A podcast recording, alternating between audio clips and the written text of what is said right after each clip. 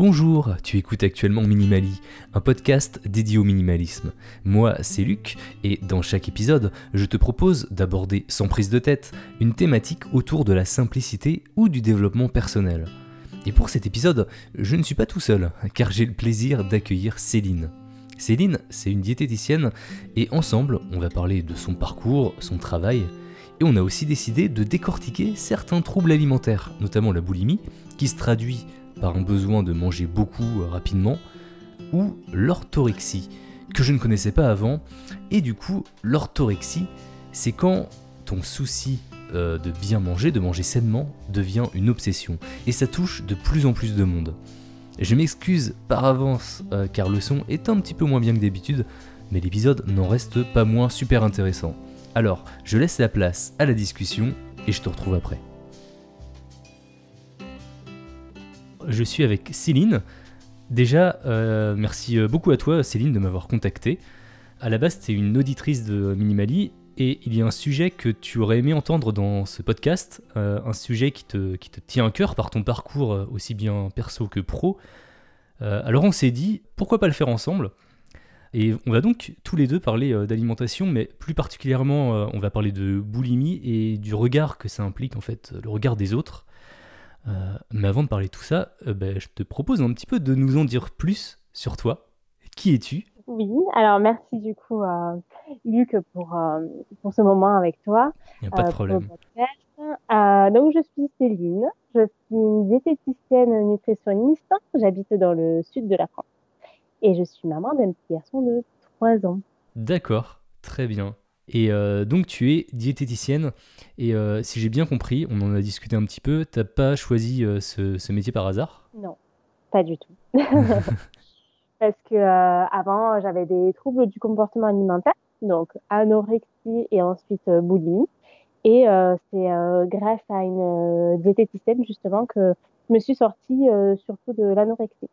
Et du coup, après, je me suis dit, euh, ben, moi, je veux faire la même chose. donc, euh, voilà, du coup, j'ai suivi euh, des études dans la, dans la diététique. D'accord, donc ça, c'est, c'est ton métier. Et du coup, comment tu aides les gens? Ça se passe comment? C'est, c'est quoi le. Disons, les, les gens qui, qui, viennent te voir, c'est, ils ont des problèmes un peu similaires ou. Ça se passe comment une séance? Alors, la plupart du temps, quasiment 98% des personnes qui viennent me voir, à la base, c'est pour perdre du poids. D'accord ça, c'est la première chose. On va avoir une diète pour perdre du poids. Même si on a les compétences pour faire plein d'autres choses, mais c'est la base, la première chose. Parfois, c'est pour faire, pour prendre du poids aussi, mais c'est beaucoup plus rare.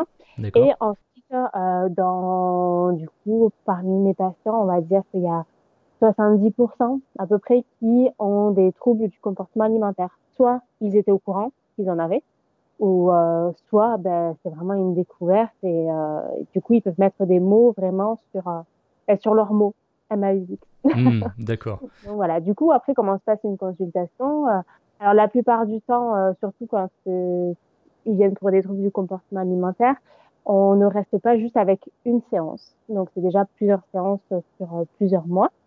et du coup, on, on voit ensemble, ben, alors moi, pour moi, c'est très important d'y aller étape par étape, de pas aller trop vite.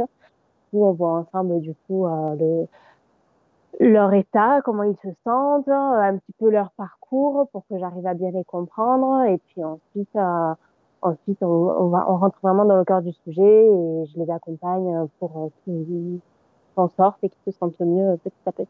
Effectivement, ça, nous fait une transition sur le sujet qu'on voulait voir un petit peu ensemble tous les deux. Euh, ce qui est bah, du coup la, boulimie. Alors bah, déjà, c'est quoi la boulimie? Est-ce que tu peux nous, dire un petit peu ce que c'est? Oui, alors la boulimie, du coup, bah, c'est un trouble du comportement alimentaire, donc euh, c'est vraiment euh, une maladie. Hein. donc c'est l'envie de manger extrêmement, enfin de manger beaucoup, beaucoup d'aliments. Donc en moyenne, c'est 3000 à 4000 calories par crise. Euh, sur un très court, euh, un laps de temps très court en fait. Ah, et sachant que 3000-4000 calories, c'est euh, ce qu'il faut pour une journée, quoi. Même, c'est même beaucoup. oui, en général, pour un homme, c'est 2000, bon, c'est vraiment, sont vraiment des moyennes, hein. Hmm. mais c'est 2600 à peu près pour un homme calories par jour, et pour une femme, c'est 2100. Donc, donc c'est beaucoup.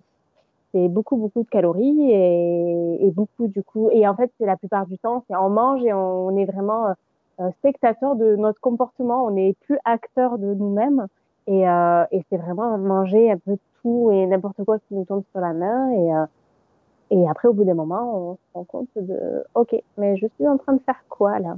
Mmh. Donc, euh, donc la plupart, enfin, soit on peut avoir une boulimie vomitive, euh, ça s'appelle comme ça, ou, euh, ou du coup après, ben, on va se faire vomir, ou bien ben, on peut juste manger et sans se faire vomir à la fin. D'accord. Et la boulimie, c'est une réponse à un problème particulier qu'on peut avoir? Enfin, est-ce qu'il y, est qu'il y, a des causes vis-à-vis de tes patients que tu, que tu décèles? Alors, très souvent. Euh, donc ça, c'est aussi un travail très important à faire parce que il faut faire attention à tout ce qu'on dit et tout, mais très souvent, en fait, ça vient de l'enfance où euh, il y a eu soit ben, très rapidement, ben, la plupart du temps, c'est la maman qui a voulu que la personne fasse, que son enfant fasse un régime très tôt.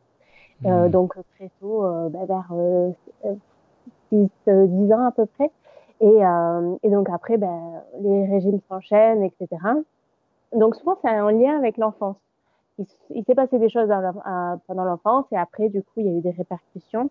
Euh, il peut y avoir ça. Après, c'est aussi euh, euh pour les, euh, les ados, euh, ça va être surtout ben, tout ce qui est tout ce qu'on voit à la télé, les mannequins et tout ça. Elles veulent, elles veulent être un peu pareilles. Donc, du coup, en fait, elles vont passer par des phases d'anorexie dans le sens où bon ben il faut que je perde du poids donc euh, je vais rien manger mais euh, le corps il est très très bien fait. Et quand il voit qu'il manque d'énergie eh ben du coup ben la personne va passer par une phase de boulimie où elle va manger beaucoup pour ben, du coup récupérer toute l'énergie euh, qu'elle n'a pas eue depuis plusieurs jours.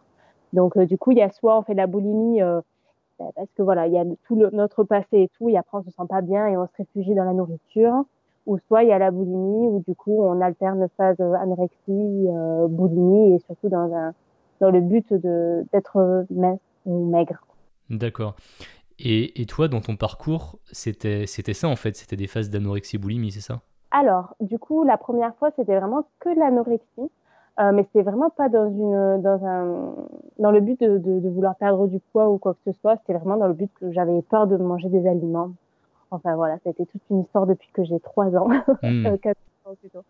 Et euh, donc c'est la peur de manger des aliments jusqu'au moment où j'ai vraiment plus voulu euh, manger euh, à part euh, quelques gâteaux par-ci par-là.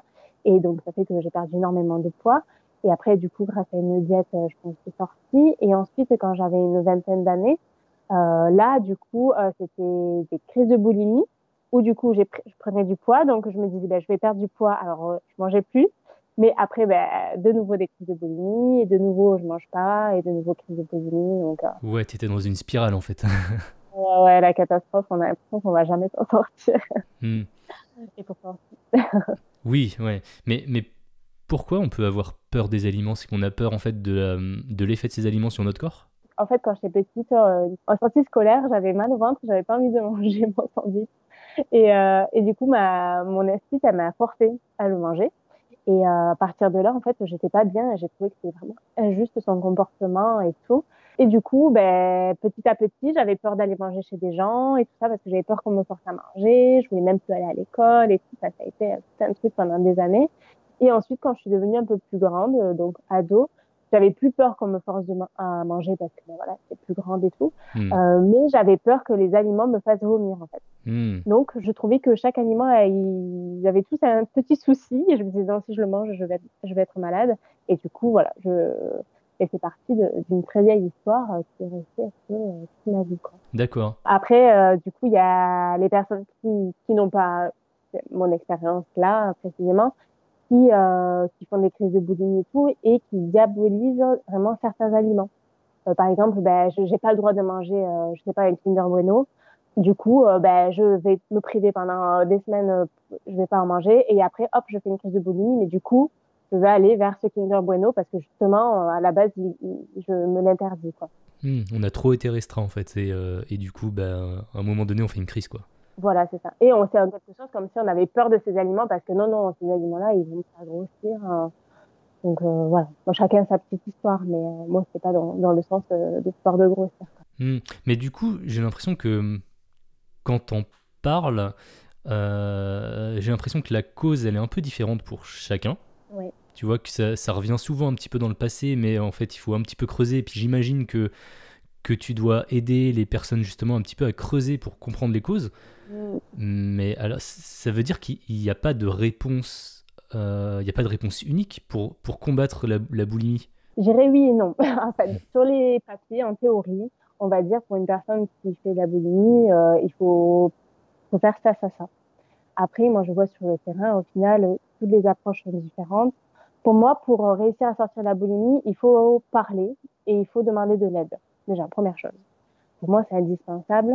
Et après, du coup, euh, ben, en fait, en fonction des personnes, soit euh, une personne, je vais lui demander euh, de programmer sa crise de boulimie, par exemple. Ben, à telle heure, tu fais ta crise. À partir de là, en fait, elle va quasiment pas la faire, la crise. ou bien, ou bien ça va être espacer les moments de, de, de, prise alimentaire, ou bien on va complètement travailler sur autre chose, sur euh, un peu de développement personnel, la confiance, euh, du coup aussi de comprendre d'où ça vient. Eh bien, on, est plus en sécurité, on, comprend mieux, donc on, va moins faire.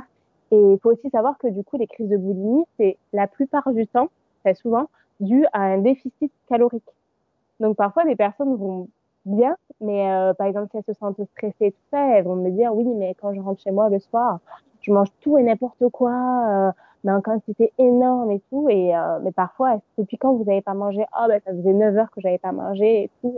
Ok, ben en fait c'est normal, c'est une réponse normale de votre corps. Mais après voilà, c'est euh, en quantité démesurée et voilà, ce comportement est dû à, à des événements de sa vie. Tout ça. Mais euh, mais souvent c'est il faut juste euh, faire en sorte qu'elle mange bien tout au long de la journée pour éviter ces crises aussi. Est-ce que c'est quelque chose d'assez récent, la boulimie, par rapport, je voulais dire, je sais pas, l'histoire de, de l'humanité, euh, dans le sens où euh, là, on vit dans une époque où on a accès à, à tout tout de suite.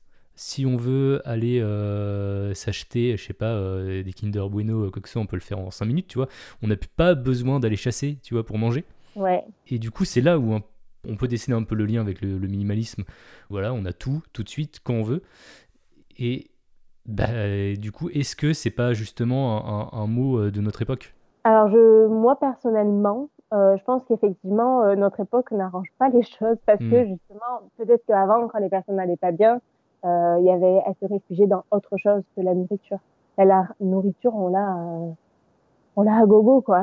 c'est mmh. super facile ben, quand je faisais les crises de boulimie, ben, parfois j'avais rien chez moi parce que justement je me disais non, faut pas que je mange. Et après, en fait, on peut pas s'en empêcher. Quand on a ça dans la tête, euh, il faut vraiment le faire, quoi.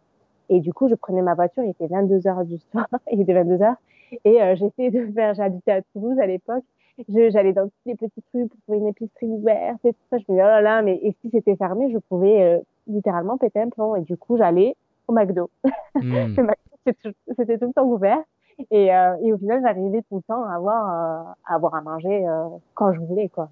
Et on a, on a trop de, même dans les magasins, au final, ben, quand on sait qu'on fait des crises de boulimie, ben, la plupart du temps, on va dans le rayon, euh, si on est attiré par le sucre, ben, rayon gâteau, ok, euh, qu'est-ce que je vais pouvoir prendre pour me faire une petite crise de boulimie après, quoi? C'est vrai que c'est une solution assez simple quand on va pas bien, parce qu'il suffit de se promener dans, je sais pas, dans un supermarché. On a des énormes, on a des, ray des rayons dédiés aux sucreries, quoi. Ils sont énormes. Ah oui, oui. Et ça nous incite tellement à, à, à consommer. Euh, même, euh, même si on passe pas dans le rayon sucrerie, à la caisse, euh, on a toujours un petit stand avec des bonbons, quoi. Mmh. Donc, forcément, on est toujours attiré. Et voilà, si on a, on a cette petite faille en se disant le sucre ou quoi, voilà, c'est compliqué, ben, on peut acheter. Ou on peut ne pas acheter et l'acheter au moment où on veut à tout prix faire une crise de boulimie. Et est-ce que tu as une astuce justement vis-à-vis -vis de ça pour euh, essayer de réprimer euh, cette envie quand tu es en. justement quand tu veux faire tes courses Moi, pour le coup, je au drive. Ah, le drive, ouais. ouais. Sur le drive, ben, on n'est pas tenté d'acheter plein de choses. et vraiment, ça, fait, ça faisait un moment que j'avais pas fait mes courses. Et quand je suis allée faire mes courses la dernière fois, oh, j'ai acheté plein de trucs, des gâteaux et tout. Je me suis dit, mais, euh, mm. mais non, en fait, on est trop tenté partout. Et donc, je dirais, bon, on peut essayer de le faire par, avec le drive. Et si c'est pas possible, euh, après, je, je, pense vraiment que si on n'a pas travaillé, euh, on n'est pas guéri en quelque sorte, il n'y a pas vraiment d'astuce. Hmm. Ou du moins, ou peut-être avoir le ventre rempli avant d'y aller. C'est ce, ce, que j'allais te dire, moi, d'un point de vue personnel, j'achète beaucoup plus de conneries, de, de bonbons, de trucs comme ça quand, quand j'ai faim, quoi. Et le fait aussi de préparer sa liste à l'avance et de savoir ce qu'on veut acheter, ça peut peut-être aider aussi, j'imagine. Euh, oui, ça peut aider. Et en même temps, je pense que vraiment, si on est dans ce cercle infernal de, de, de boulimie et tout, peu importe, on a hmm. une liste dans les mains ou pas, si on veut acheter, on achète. Ouais, si vraiment, si vraiment on en ressent, euh, bah, c'est un besoin au final. Donc euh, on le fera, on l'achètera. On peut avoir l'impression qu'on va mourir. Hein. Hmm. Donc, quand on a préparé un petit peu cet épisode, euh, on a aussi parlé euh, bah, de l'impact du regard des autres sur le, fait en fait de, vivre avec son corps. C'est vrai que quand on, bah, je sais pas, n'importe quelle pub à la télé ou quand on se promène dans la rue, on voit des, mannequins, même, même en tant qu'homme, hein, on voit des mecs super baraques, super musclés. Euh, c'est c'est assez compliqué en fait de, vivre dans, une société où on essaye de t'imposer bah, des, des, modèles en fait. Des normes quoi. Ouais, c'est ça, des normes qui sont très compliquées à atteindre, faut se l'avouer quand même. Et c'est ça, et surtout le pire en fait, c'est que même si on fait partie des normes, entre guillemets, on peut, si on veut pas être satisfait de, de soi, on ne l'est pas. Hmm. Ça, faut savoir. Hein. Au, par, parmi mes patients, la plupart, ben, elles sont très bien. Moi, je les trouve parfaites, mais objectivement, elles sont parfaites, quoi. Et pour elles, non. Et donc, faut être encore mieux, enfin, encore euh, plus mince, quoi, on va dire. Hmm. Et euh, c'est très compliqué parce que, euh, parce que souvent, oui, mais ou, ne serait-ce que la question de l'IMC, donc l'indice de masse corporelle, où on dit que pour être un poids normal, hein, il faut être, avoir un résultat compris entre 19 et 25 à peu près et tout. Si la personne elle a 26 en, dans la catégorie surpoids, de suite elle va dire ben c'est pas normal il y a un problème. Il faut à tout prix que je perde du poids et tout ça. Alors que non, c'est pas parce que tu à 26 que euh, tu es en mauvaise santé et qu'il faut à tout prix que tu perds du poids. Après, je trouve que de plus en plus sur les réseaux sociaux, par exemple Instagram, on voit de plus en plus du coup des personnes en surpoids et tout qui se montrent et qui s'affirment. Et donc ça, c'est euh, ça commence à changer un petit peu, même des mannequins euh, qui ont des, des formes et tout. Donc ça commence petit à petit à, à changer, mais pas encore évident pour tout le monde. Ça commence à changer, mais je trouve qu'il faut s'intéresser au sujet pour euh, tomber sur ces contenus. Ah oui, bah, évidemment, j'ai que ça. Mm. mais euh, c'est vrai qu'il faut s'intéresser. Ben, c'est vrai que, que ben, les, les, patients que, que j'ai en consultation, euh, elles n'ont pas du tout ce genre de, de contenu sur, sur leur Instagram, par exemple. Donc, tu as raison. Mm. à donc, faut, faut... mon rôle aussi, c'est de leur montrer aussi qu'il n'y a pas que des comptes avec des personnes toutes maigres hein, et qu'il y en a d'autres avec des personnes très belles et, euh, et qui s'affirment et qui sont des, des rondeurs et il n'y a aucun souci avec ça. Comment faire en fait pour vivre avec, ce, avec ce, son corps quand, euh, bah, quand tout est contre nous, en fait, quand toute la société est contre nous? Euh, Mis à part essayer de chercher un peu des, des contre-exemples, c'est vachement difficile en fait. En fait, je pense aussi que hum, que peu importe comment on est, les gens ne seront pas contents. Hmm. Dans ce sens où, euh, où si on, on est maigre, hein, ça va pas aller. On est maigre, on est malade, etc. Si on est en obésité, ça va pas aller. Si on est un peu en surpoids, euh, ben en même temps, oui, il ben, faudrait quand même faire attention. Enfin, il y a toujours, toujours des, euh, des remarques, quoi, en fait. Si, admettons, on est juste mince, on est plus ou moins normal, entre guillemets, là, on pourrait avoir des réflexions, euh, ouais, mais tu manges pas assez. Oui, mais euh, quoi qu'il arrive, euh, j'ai l'impression que qu'on peut rien faire contre ça. C'est que, c'est en fait, il faut juste apprendre à s'accepter. Et du coup, à partir du moment où on s'accepte, ben on aura moins de, de, critiques ou de remarques envers nous, en fait. Je sais pas si je réponds bien à ta question, en fait. non, mais en, fait, en fait j'ai réfléchi en même temps et je me dis qu'effectivement, c'est compliqué parce que tu as t'as les gens qui parlent autour de toi, t'as la société, tu vois, qui te renvoie une image, euh, qui te renvoie une image de, canon. Et, euh, et, en fait, ce que tu te rends pas compte quand tu vois euh, les acteurs ou je sais pas, ou les, les bodybuilders, c'est que pour avoir un corps comme ça, en fait, les gens, c'est leur métier. Ils le travaillent, leur corps. Ah oui, il faut. Et, et, du coup, c'est pour, pour quelqu'un qui fait qui fait un autre métier, tu vois, c'est pas possible. C'est ou alors faut aller à la salle, je sais pas, tous les jours 3 heures quoi. Et c'est ce qu'ils font, ils font des préparations physiques. Et, et je trouve qu'on n'a pas encore assez ce discours. Et il y a aussi une autre chose quand tu quand tu m'as parlé que j'ai j'ai remarqué, c'est quand, quand, tu parles de ta clientèle, bah, tu parles au féminin. Et comme tu me disais, bah, effectivement, tu as beaucoup moins d'hommes en fait que de femmes. Oui, mais je pense que c'est parce que les hommes se voilent la face.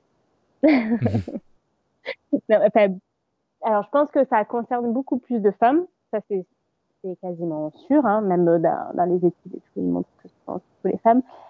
Mais euh, je vois aussi qu'en consultation, quand ce sont des hommes, et du coup, ce qui est important dans la première consultation, moi, je veux toujours m'assurer que la personne n'ait pas de troubles du comportement alimentaire, et parce que mon discours sera complètement différent entre une personne qui a des troubles du comportement alimentaire et une personne qui n'en a pas du tout. Et je hmm. m'assure aussi de quel est son rapport à son corps. Hmm. Euh, parce que pareil, mes, mon conseil et mon, mes, mes, mes, phrases et tout ça ne sont pas les mêmes. Et du coup, quand j'essaie de gratter un peu avec des hommes, alors là, en général, soit ils se braquent, pas qu'ils se braquent, mais ils vont me dire non, non, non, euh, bah, tout va bien ou, quoi que ce soit. Et au bout d'un moment, au fil de la conversation, on se rend compte que non, en fait, ils sont super mal dans leur peau, que bah, du coup, il peut y avoir aussi des crises de boulimie et tout ça. Et, et pour eux, c'est un peu plus difficile de s'en rendre compte. Alors qu'une femme, alors qu'une femme, non, la plupart du temps, elles viennent et elles me disent, ben, je fais de la boulimie. alors parfois, c'est même pas le cas, mais voilà, c'est genre, euh, c'est normal en quelque sorte, quoi. C'est, pour elles, c'est plus naturel que, que pour un homme. Donc, oui, dans les stats, il y a beaucoup plus de femmes qui sont impactées par ça. Et en même temps, il y a beaucoup d'hommes aussi qui ne se rendent pas compte. Qui se rendent pas compte, ou alors qui veulent pas non plus forcément euh, en parler ou s'ouvrir aux autres, quoi.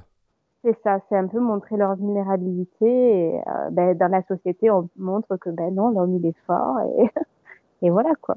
ouais, malheureusement, on est encore dans une société patriarcale où euh, bah, tu, dois, tu, dois tu dois montrer euh, ta, supériorité, quoi. T'as aucune faille, t'es un homme, t'as pas de faille, quoi. ça.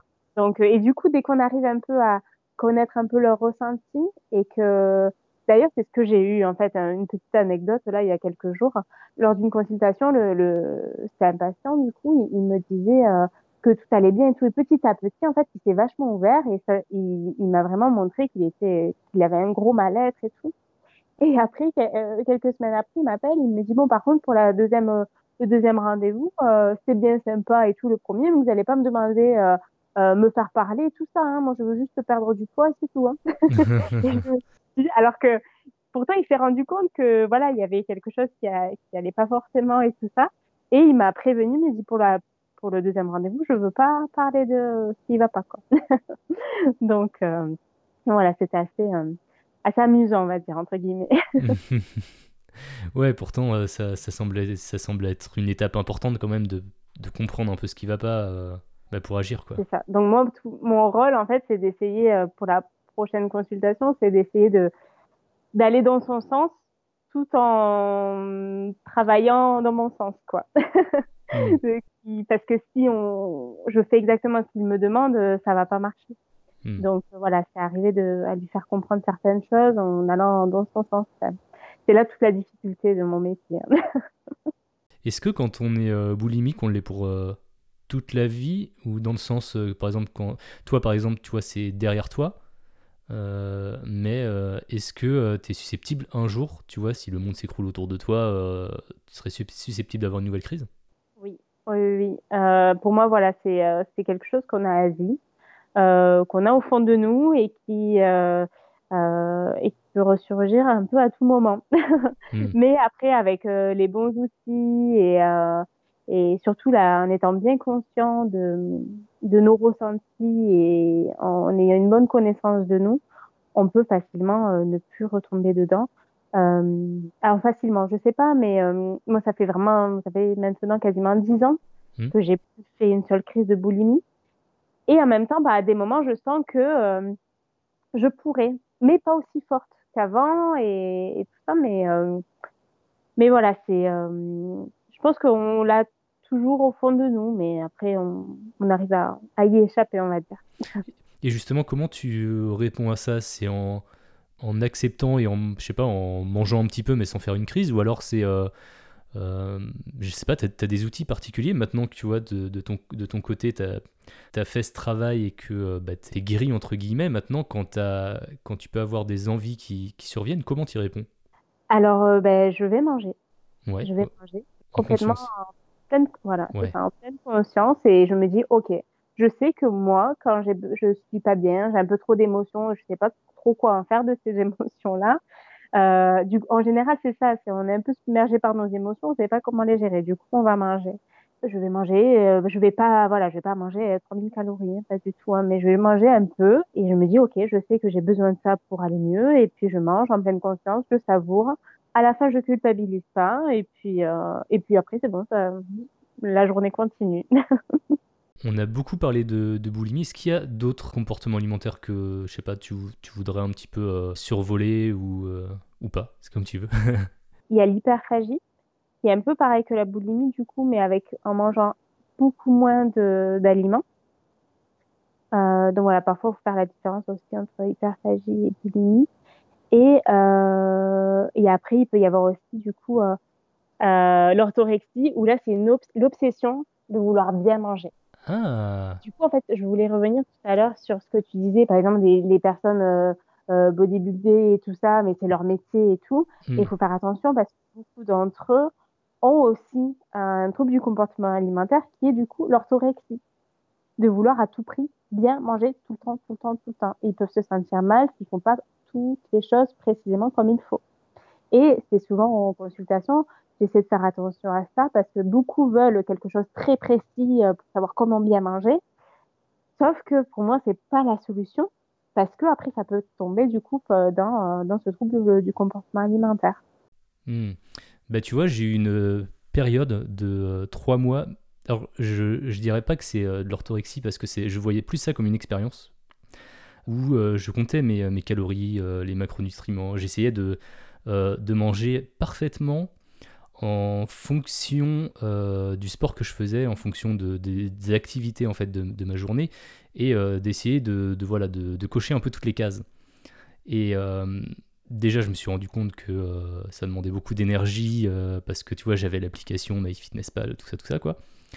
Par contre, ce que j'ai bien aimé, c'est que ça donne quand même des outils parce qu'à la fin des trois mois, euh, j'étais conscient un petit peu plus de ce que représentait une assiette, euh, voilà, et, euh, de j'étais un petit peu plus conscient des, de, mes besoins en fonction si je faisais du sport dans ma journée ou pas.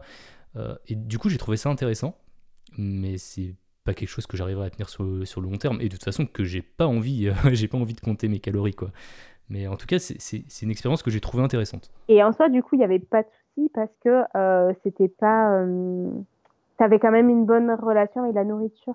Ouais. Donc euh, voilà, c'était pas non plus peut-être euh, si tu mangeais, un petit, si tu avais un petit écart, est-ce que c'était grave pour toi? Ah non, pas du tout. En fait, j'avais un objectif. Je me suis dit pendant trois mois, je vais essayer de faire faire les choses convenablement euh, le plus possible en, mettant toutes les chances de mon côté et en même temps faire du sport, essayer de prendre un petit peu de muscle, essayer de manger un tout petit peu en, en surcalories pour, bah, voilà, pour aider un petit peu mon métabolisme euh, au, bah, à ce niveau-là. quoi. Et du coup, j'ai réussi en fait euh, à atteindre les objectifs que je voulais.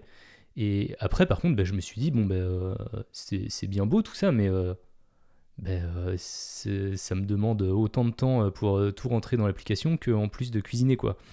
Donc, donc voilà, j'ai pas le temps pour ça quoi.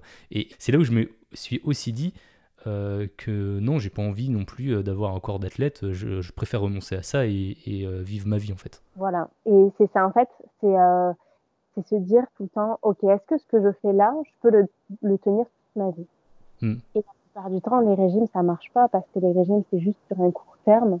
Et après, les personnes, elles font leur régime et après, elles arrêtent parce qu'elles peuvent pas le tenir toute leur vie. Hmm. Du coup, elles arrêtent, mais elles reprennent ensuite le double la plupart du temps, si c'est pas bien suivi, tout ça. Et donc, à partir du moment où c'est quelque chose qu'on fait qui devient une obsession, qu'on sait qu'on ne pourra pas tenir toute notre vie, que si on fait un écart, on n'est pas bien et tout ça, à partir de ce moment-là, il faut se dire, OK, c'est pas le bon chemin, quoi ça va pas me rendre heureux, euh, il faut que je change de façon de faire. Ouais, ouais, là c'est l'effet yo-yo des régimes en fait, parce que tu es toujours entre deux régimes. t'arrives jamais à, le tenir. Et au final, je pense qu'il faut plutôt viser le long terme et, essayer de, tendre en fait vers, vers la personne que tu voudrais être et, peut-être essayer de manger un petit peu sainement et, pas et pas y aller à fond pendant, pendant un mois quoi. C'est ça. Y aller, moi vraiment ce que je préconise, c'est y aller étape. La plupart du temps, on veut tout d'un coup. Sauf que, mais non, ça n'a pas marché. Et puis, la plupart des personnes qui viennent me voir, elles ont déjà fait une quinzaine de régimes et ils ont bien vu que ça marchait pas. Donc, euh, mm. non, on va pas faire pareil. Donc, c'est vraiment changer petit à petit des habitudes qui, du coup, pourront tenir toute leur vie pour avoir une alimentation plus saine, tout en se faisant plaisir. Hein. voilà, que si ben, de temps en temps ils veulent faire l'apéro, ils font l'apéro et que tout ça soit en fait en pleine conscience. Et en fait, dès qu'on est à l'écoute de notre corps, de toute manière, on sait ce, ce qu'il faut manger. Hmm. Donc euh, ça, c'est super important. Ok, ben, c'était euh, c'était super intéressant. Et si on parlait un petit peu de ton minimalisme? Parce que j'imagine que comme, euh, je sais pas, t'écoutes un peu, un peu Minimali, alors peut-être tu as, des trucs un peu sur, sur ce sujet? Alors, sur le minimalisme, donc du coup, moi, ça fait quelques années, là, ça fait deux ans, il me semble, que j'ai commencé vraiment à, à m'intéresser. Non, même peut-être plus, je sais plus. où j'ai vraiment euh, commencé à m'intéresser au minimalisme. Et euh, donc déjà, juste pour faire un petit lien avec la boulimie, déjà la boulimie, du coup, on a envie d'avoir beaucoup tout le temps. Mm. Et de de plus être euh, boulimique et tout, ça me permet ben, d'avoir des placards un peu plus soft, de pas faire des courses hein, avec beaucoup beaucoup de choses non plus, juste avec ce qu'il faut. Et en fait, je sais, je me suis toujours, enfin, j'ai toujours senti dans mon espace si j'avais, il y avait trop de choses autour de moi, ça m'allait pas. Genre là, actuellement, il y a encore trop de choses autour de moi, ça me va pas. comme si l'énergie ne pouvait pas euh, circuler comme il fallait, quoi. D'accord. Euh, et du coup, euh, petit à petit, ben, j'ai décidé de m'attaquer à toutes les pièces de la maison et d'enlever et de donner j'ai donné euh, des sacs énormes, énormes, énormes à des personnes qui en avaient besoin de, de vêtements, d'habits, de jouets, tout ça. Et j'ai décidé de me débarrasser de tout ce qui n'avait pas d'importance pour moi ou tout ce que je n'utilisais pas. Ça, voilà. Et, euh, et, du coup, j'ai fait ça pour toutes les pièces de la maison. Et donc là, j'essaie au maximum de tendre vers ce que j'aimerais avoir dans mon idéal, donc vraiment le strict minimum, euh, tout en ayant quand même des choses, parce que j'aime quand même garder certaines choses.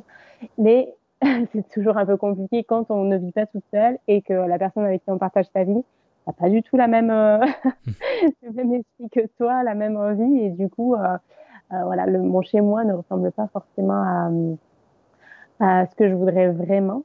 Mais je pense aussi que le minimalisme, c'est pas que dans le matériel, hmm. c'est aussi dans notre tête, quoi. Ah bah oui, c'est sûr. Et du coup, je sais que j'ai besoin tout le temps de m'alléger complètement ma conscience et tout.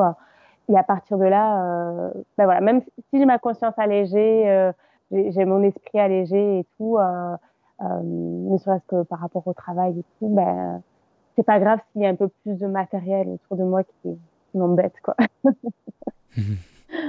donc, euh, donc, voilà. Et puis il faut dire que euh, tu disais que tu avais un petit garçon de, de 3 ans, c'est aussi compliqué. Hein. Moi je, je suis 100% avec toi, hein, tu sais. ouais, c'est vrai que même, euh, je me suis dit, quand il est né et tout, je fais, alors, il aura très peu de jouets et tout ça, mais au final, avec tous les cadeaux des, de toute la famille et tout ça, ben, on se retrouve toujours avec plein de choses. Et, et après, j'avoue, moi aussi, je vais souvent être tentée, ah, je peux acheter ça pour, pour mon fils. Et évidemment, ça fait toujours plaisir.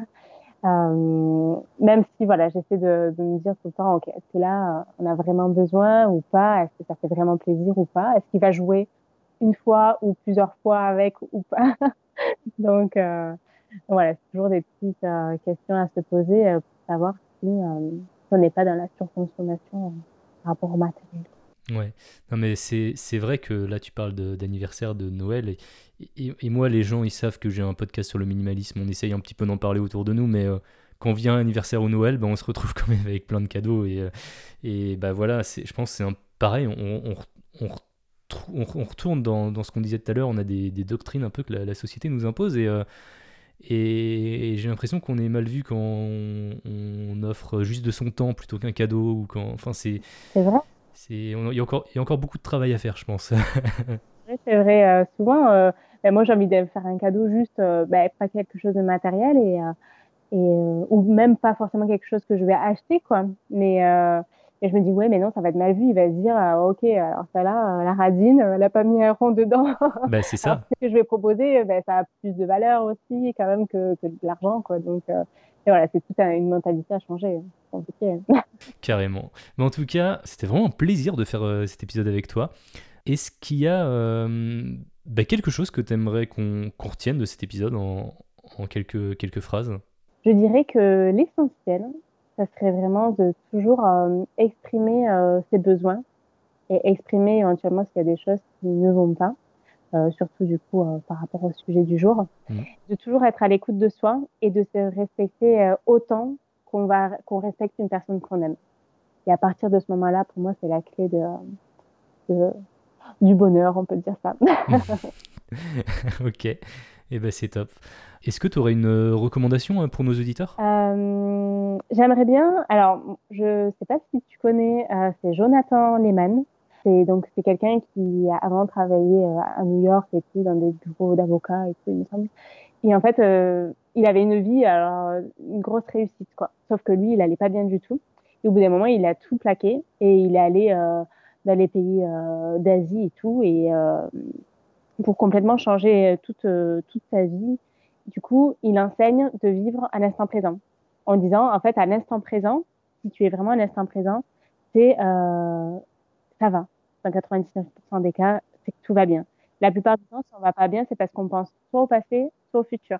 Ouais, c'est vrai que nos soucis, c'est soit des, soucis du passé, soit des trucs qui sont pas encore arrivés. c'est tout à fait ça. Et, euh, et moi, depuis que j'apprends à faire euh, comme il, euh, comme il dit dans ses bouquins, euh, vraiment, souvent, ben, mais je m'arrête, est-ce que là, maintenant, ça va? Oui. Alors, pourquoi... tu te plains? Et, euh, Mais ce n'est pas évident à faire et pourtant, c'est possible parce que moi-même, j'ai réussi, je réussis à le faire, donc c'est tout à fait possible pour tout le monde. Et euh, donc, il y a un livre que je trouve euh, intéressant, qui est très facile à lire. C'est du coup le livre de Jonathan Lehman, Les antisèches du bonheur. Ok, ça marche. Et eh ben, je, je mettrai le, le lien dans la description. Ouais. Où est-ce qu'on peut te trouver alors euh, sur euh, internet ou je sais pas ton cabinet dans la vie réelle euh, C'est à toi, à toi de nous dire ce que, tu, ce que tu veux nous communiquer en tout cas. Alors moi je, je fais des consultations du coup sur Castres, donc c'est dans une ville dans le Tarn à une heure de Toulouse. Et après sinon je suis beaucoup sur les réseaux sociaux, donc surtout sur Instagram. Euh, sur Instagram où, où je propose un suivi qui s'appelle Inspire. Où pour moi c'est Inspire pour moi ça, ça c'est vraiment inspire du mot euh, inspirer expirer, où on mhm. prend le temps justement d'être à l'instant présent, on respire, on se sent bien, et euh, inspirer dans le sens, ben, une fois où, une fois qu'on est bien avec soi-même, on inspire les autres en fait. Hmm, d'accord. Voilà, ça c'est deux sens. Euh, voilà. Et donc je propose ce suivi, donc un suivi sur euh, quatre mois, euh, dont je parle souvent sur mes réseaux sociaux et un suivi sur quatre mois en groupe. Et le but, c'est du coup de se sentir mieux dans ses baskets, donc dans son corps, et avoir une relation plus saine avec l'alimentation. Donc faire la paix vraiment avec soi-même et avec son alimentation. Et euh, donc voilà, du coup, je suis surtout sur, euh, sur Instagram. Ok, et eh bien tous les liens sont dans la description. En tout cas, je te, je te remercie beaucoup euh, d'avoir participé à cet épisode et puis on se dit à très bientôt. Merci beaucoup à toi aussi. à très vite.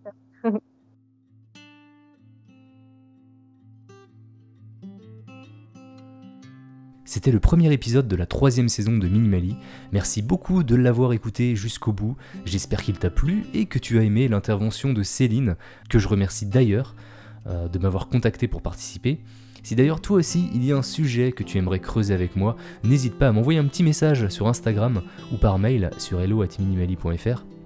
Ce podcast n'est plus récurrent, je sors un épisode quand je trouve un intervenant sympa ou que j'ai une idée pour une chronique. D'ailleurs, j'ai déjà quelques pistes pour le prochain épisode, mais en attendant, si tu souhaites me suivre, j'ai d'autres podcasts, euh, je fais des vlogs également sur YouTube, et je suis même sur Twitch deux fois par semaine, donc je mets tous les liens dans la description, comme ça tu sauras tout. Et si tu souhaites soutenir toutes ces productions, toutes ces initiatives, eh bien j'ai une petite page Tipeee et j'en profite pour remercier ceux qui ont fait le choix de me soutenir. Ça représente énormément pour moi. Mais euh, je peux comprendre euh, que c'est pas possible de soutenir financièrement tous les créateurs que l'on apprécie. Et pour ça, il y a d'autres façons euh, qui font tout autant plaisir. tu peux m'envoyer par exemple un petit mail pour me raconter un petit peu ton histoire autour du minimalisme, euh, si le podcast il t'a aidé ou pas, s'il y a des choses à améliorer. Moi je suis preneur, hein, je suis preneur de tout. Euh, tu peux aussi me mettre une super note ou un commentaire sur Apple Podcast, ça fait toujours plaisir. Podcast Addict aussi, euh, on peut mettre des commentaires. ou tout simplement, tu peux parler du podcast à tous tes amis pour le faire connaître. Voilà, sur ce, je te souhaite de prendre soin de toi et je te dis à très bientôt.